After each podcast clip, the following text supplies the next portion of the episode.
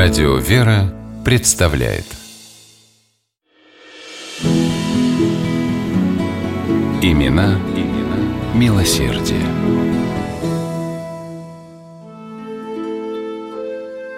В 1854 году Россия вступила в Крымскую войну. Сильная англо-французская армия подступила к Севастополю. Атаковать город открыто она не стала, а предприняла осаду. Русская армия самоотверженно защищала каждый метр родной земли. Среди множества героев, совершавших в те дни подвиги, спасая Отечество, была и сестра милосердия Дарья Ткач.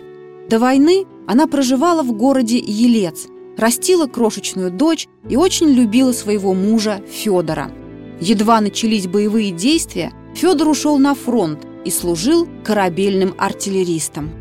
Он отличился в сражениях, отправив ко дну несколько судов противника, за что был награжден медалью и отпуском домой. Обратно в Севастополь Федор приехал не один. Семья Ткач прибыла туда в полном составе. Дарья решила больше не расставаться с любимым супругом и добилась разрешения отправиться в осажденный город вместе с мужем и дочерью. В страшные дни осады, когда была важна каждая пара рук, Дарья не пряталась от пуль и снарядов. Став сестрой милосердия, она так же, как супруг, не уходила с бастионов. Русский флот уже был затоплен, и моряк-артиллерист Федор Ткач сражался на суше. Дарья служила на редуте адмирала Корнилова. Она поила измученных воинов водой и квасом, который варила сама – выносила раненых за линию огня, ухаживала за выжившими, хранила погибших, молилась и плакала о каждом. Дарья помогала бойцам одним своим присутствием, вдохновляя защитников Отечества на новые подвиги и не думая об опасности, каждую минуту грозившей ей самой.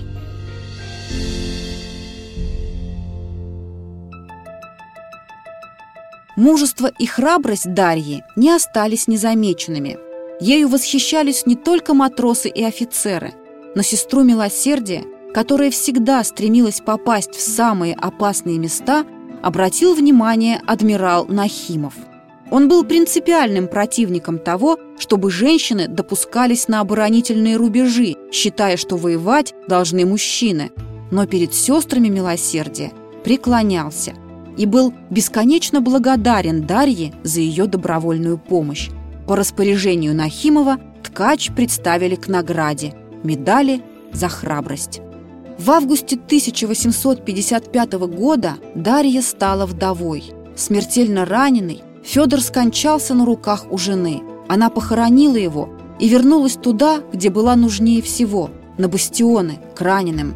Дарья не считала себя вправе замыкаться в своем горе – и была убеждена, ее долг перед погибшим мужем – забота о его товарищах. Только когда русская армия после 349-дневной обороны оставила город, Дарья вместе с дочерью, за которой все это время присматривали добрые люди, уехала в Елец.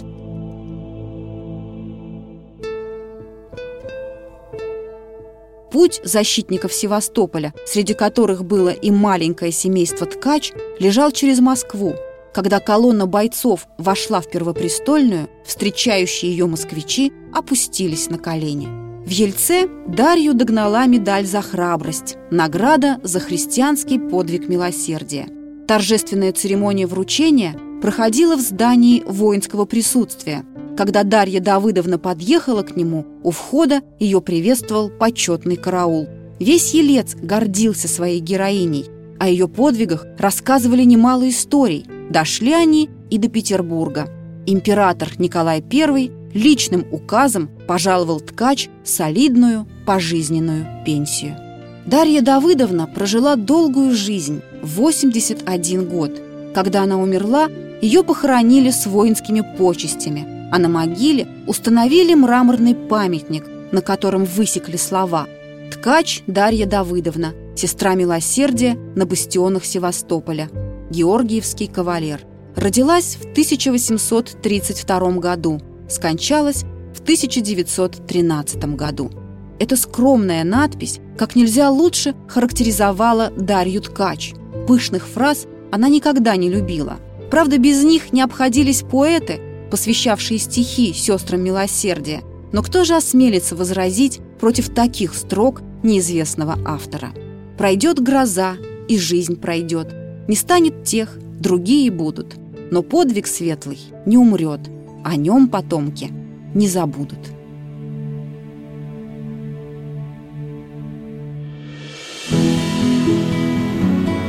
Имена, имена милосердия.